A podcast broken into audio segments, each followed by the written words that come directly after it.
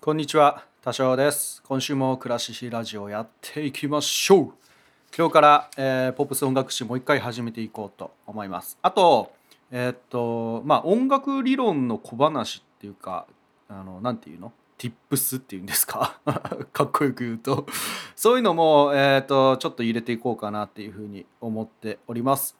はい。ということでじゃあ本編の前に、えーちょっとした、えー雑談を入れようと思いますんで、えーどうぞ最後までぜひ聞いてください。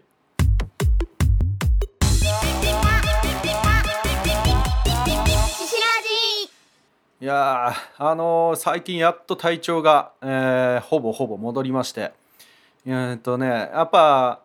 夏はねなんかなんだろうなすごい元気だったんですよね。あのだから全然寝なくても平気だったんですけど、あのーこの体調不良を乗り越えてからは夜全然起きれなくなっちゃってあ全然ね何もできないんですよ。いややだな、えーともうちょっとね夜起きて。夜起きてギターとかね練習したり曲を作るっていうことをしないとなかなか進んでいかないのでねちょっと自分を奮い立たせてまた頑張ろうかなと思っております。でねえっと最近はですねベースを買ってみたりとかあのしたんですよね。それはあの奥さんと共用で奥さんベース、えー、と昔弾いてたのでまた一緒にやれたら楽しいだろうなっていうの半分レコーディングで使うぜっていうのが 半分ありましてちょっとこううまいことね口車に乗せて。まああのヤマハのエントリーモデルですごい別にねあの安いんですけど3万円台で買えるようなベースなんですけどでもねあの今まで使ってきたベースよりは本当に作りが良くてピッチもいいのですごい楽しみです。ベース中心のね、え音楽も作ってい,、えーいけそうだなっていうのでワクワクしております。あと話すことって言ったらやっぱ EP リリースしたんですけど EP の裏話1個だけ出そうと思うんですがこのね EP なんとですねあのギターの録音とこれ言ったか？ギターの録音とかあのボーカル歌の録音全部ボイスレコーダーでやってるんですよ。いやこれ結構すごい試みなんじゃないかなって思うんですけどそうでもないのかな。あの Zoom の H2N ですかね。今まさにこれに向かって喋ってるんですが全部これアコギと、えー歌の録音全部これでやりました。結構ねいい音で撮れたんでボイスレコーダーも、えー侮ることなかれっていう感じだなっていう、えー感想を持ちました。ぜひぜひねえっと、リンクが概要欄に貼ってあると思うんで Spotify、えー Apple Music、Amazon あとなんかいろいろ あの探してもらえれば聞けると思いますのでぜひぜひ聞いてください。あとはあのぜひこれお願いしたいんですがもしポッドキャスト番組や YouTube 何でもいいんですが、えっと、僕の曲使ってくれるよとか紹介してくれるよっていう方いらっしゃいましたらぜひ、えーご連絡くださいデータお渡ししますのでよろしくお願いしますということでじゃあ CM どうぞプログレ中華水曜日。プロプログレ中華水曜日。プログレ中華水曜日。孤独が楽しすぎる女が、お一人様を満喫する様子をお伝えする音声プログラムです。ちなみに水曜日には配信しません。それではさようなら、よろしくねプログレ中華水曜日。プログレ中華水曜日。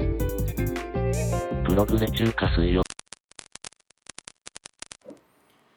はい、えーじゃあ後半はえっ、とポップス音楽史久しぶりですね。前回はカントリーの話をして、えーもうな1ヶ月くらい経ったかなもしかしたら。っていう感じなんですが、えーざっくり復習すると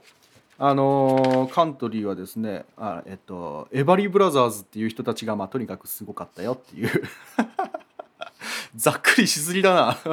あのー話ですね。で、えっと、カントリーからロカビリーとかそういう新しいジャンルっていうのも生まれていってその、えー裏にはやはり黒人の人たちの活躍があったっていうお話をしていきました。今回はですね R&B っていうジャンルが生まれたよっていう話をしていこうと思います。でこのえっとですねまあ、1920年以降アラン・ローマックスさんですとかですねローマックス親子が、えーっと音楽の収集作業をすごい精力的にやり始めて、まあ、もちろん他の人もやあのやってるんですけど、えー、と1920年以降に、え黒人ミュージシャンの噂を、えー聞きつけた白人たちが彼らの演奏を録音してでそれ売っちゃうんですよねレコードにして販売を始めると。でもまだまだこの時はですね全然、えーやっぱり浸透していかずっていう感じうんまあまあまああの本当物好きに、えーが効くみたいな感じだったんじゃないかな多分ね。で、えーちょっと話、えー、と時代は飛ぶんですが1950年にレレナード・チェスフィル・チェス、まあ、チェス兄弟がチェスレコードっていうのを設立します。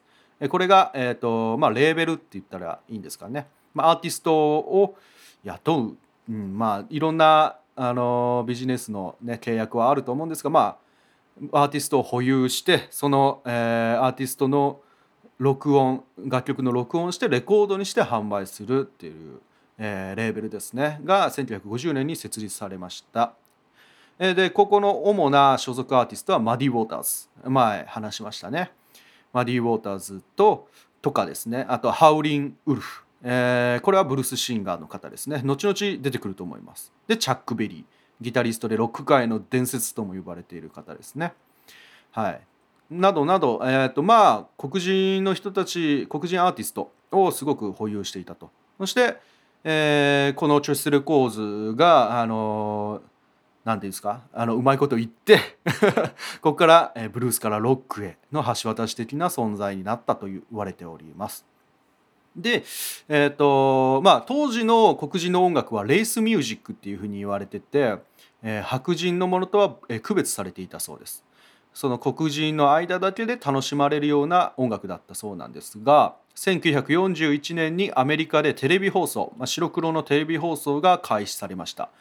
でこれによってですね今まではずっとラジオもうもうラジオだけが、えー、と音楽の発信の場、うん、っていうんですかね、まあ、みんながみんなの娯楽の一つがラジオっていうものだったんですけど ちょっと喋るの下手くそになってんな。あのまあテレビ放送開始したことによって若干ラジオのねそのチャンネルが開くようになるんですよね。空いた時間に黒人に番組を持たせてみてはどうだっていう動きがあって黒人が番組を持つようになって黒人がそのレースミュージックをかけるようになるんですよ。そうするとあのまあラジオなんでねやっぱりえっ、といろんな人が聞くわけじゃないですか。で白人の中でもこのレースミュージックがすごく気に入る方人が現れてでそういう白人にもレコードが売れるようになったそうです。いやーなんかな なんか不思議ですよね。それまで白人は何聞いてたんで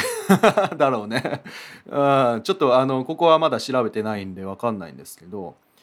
何聞いてたんだろうな。なんか知ってる人いたら教えてほしいですね。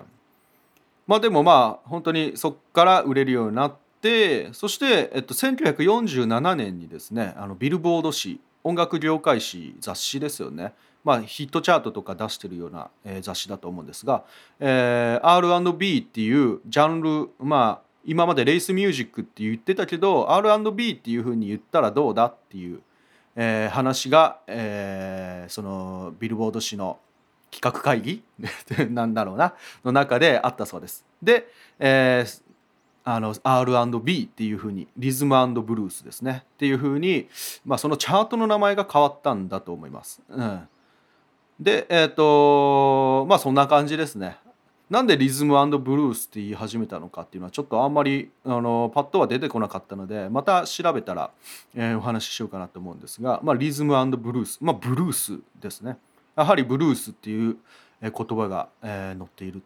ていうのはちょっと意味意味深だなというふうに思います。で、まあ、これまでの流れを聞くはなえーと整理するとやはり R&B っていうのは黒人のポップスっていうふうに言ってもいいんじゃないかなっていうふうに、えーまあ、この、戦いの音楽史でも書いてあります。だからですね、まあ、R&B っていうと今で言うとヒップホップとか、えーそういうふうなイメージもあると思うんですが当時は、えーとやっぱブルースとかゴスペル、まあ、あと黒人のジャズとかですね、えーそういったものを指していたんだっていうことがここから分かります。だからね今現代で言う R&B ってちょっと違うんじゃない違う感じになってるとは思うんですがまあ発祥 R&B って言われ始めたっていうのはえっと1940年代後半からだよっていうお話でした。では、えー、と後半はちょっとした音楽理論の話でもちょっとしようかなと思います。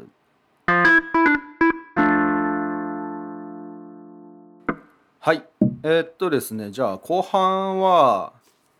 あのですねまあなるべく分かりやすく音楽のね音楽にも理論があるんですよ。やはり昔はね音楽も学問の位置づけ、まあ、数学とかね比率とか、えー、まあ何対何とかねそういうものの学問。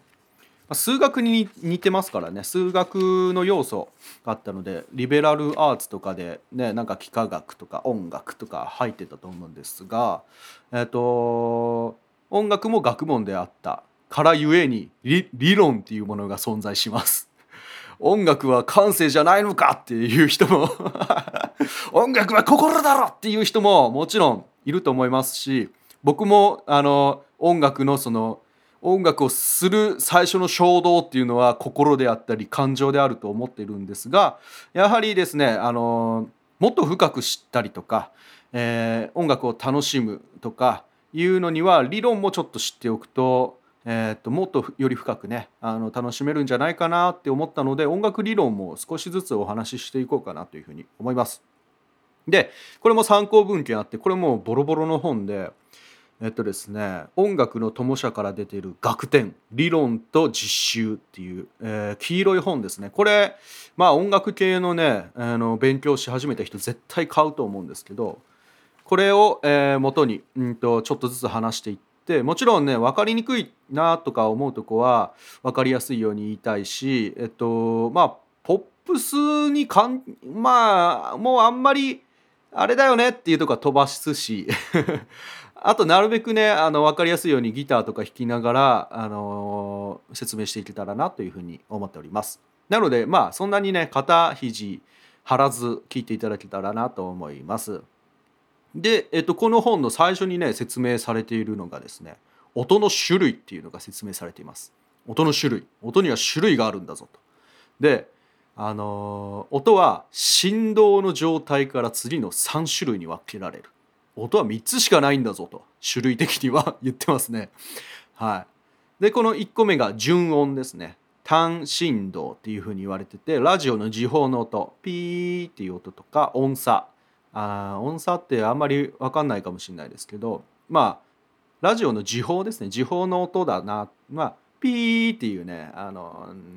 まあああいう音だと思ってもらえればいいかなと思います。で、えっと、もう2つ目が楽音。純音じゃないんだけど規則性のある振動の持続によるもの。いく、え普通はいくつもの倍音を含んでいる。もう分かんねえよ。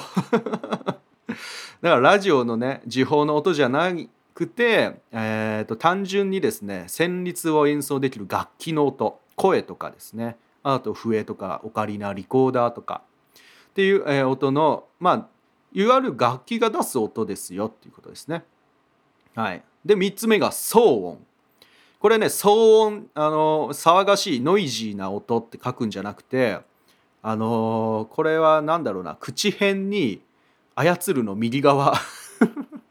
騒音ですね。たまにね騒音ノイジーな方で説明してる人もいるんですが僕はこっちの漢字使った方がいいんじゃないかなっていうふうに思っております。えー、規則性を認めがたい振動によるものおよび非常に短時間でその性質をはっきり知覚できないものって書いてありますね。まあ、だから、えー、打楽器とかピアノの弦を打った瞬間の音あとは物がぶつかる音物が壊れる音とかですね。はい、で、えー、だから打楽器とか、えーまあ、瞬間的な音かな、うん、そういうものを騒音って言ったりします。はいこれが音の種類っていうことですね。だからあの純音っていうのは、まあ、シンセサイザーとかねああいう音楽器からは出ますけど普通の楽器声とか、えー、まあギターとかは楽音だということですね。あとはドラムは騒音。そして、えー、まあ木琴とか木、えー、鉄琴。これもうんとねこれが難しくて木琴のスティックっていうか木器の音マレットってまあスティックバチで打つじゃないですか。打った瞬間は騒音だけどその後ポンってこうちょっと響くですよね。その響いた音は楽音だというふうにこの、えー、楽典では書いてありますね。まあいろんな種類があるんだけどうーん、まあ、この2種類が、えー、2種類まあシンセサイザーあるからな。まあ3種類最近の曲ではよく聞くかな。だから同時に3種類聞こえてくるような楽器もあ楽曲も最近では多いんじゃないかなっていうふうに思います。で楽音でね、えっと、倍音を含んでいるって書い、えー、言ったんですけど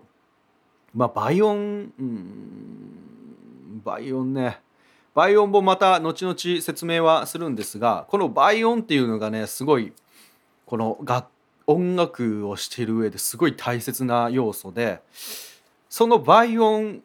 この声もそうなんですよね声にはこの「あー」っていう「あー」っていう音以外の音がすごいいろいろ含まれてるんですよ。これをねあの今僕使ってるこの DTM のロジックっていうですねレコーディングソフトを使ってるんですけどこれのねあのこれを使うとちょっとその倍音っていうのを聞けたりするんでそれうまいことできるようにちょっと準備したいなまたその倍音の話する時はね。そのだから単純にこの「あ」っていう音にはいろんな音が含まれててそれが心を揺さぶる音になったりとか物悲しい音色であったりとかそういうものを、えー、形作っている、っていうのを少しだけ頭に入れておいていただけたらなというふうに思います。ということで、えー、このコーナー何にする？多少の多少の音楽音楽小話？ちょっとコーナー名募集。コーナー名まあ適当に来週までに適当に考えようかな。考えてなかったらずっと募集しておきます。音楽コーナーまあこんな感じで第1回目終わっておこうと思います。では。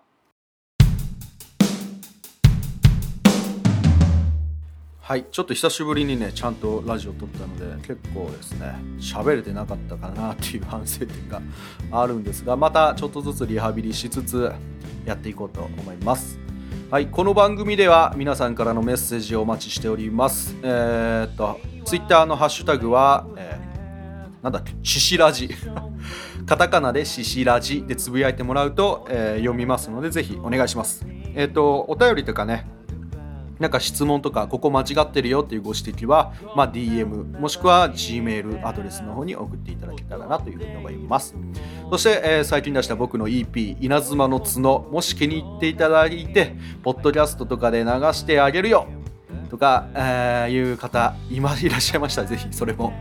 連絡お待ちしておりますし、えーとあと CM もねえー、シシラジではですね毎回一番組ずつ流そうかなと思ってるんですが今プログレ中華水曜日だけ、えー、流してるんですがもしシシラジで流したい流してほしいなっていう方いらっしゃいましたらそちらも連絡をお待ちしております。ということでじゃあこんな感じで今回も終わろうと思います。お相手は多少でした。バイバーイ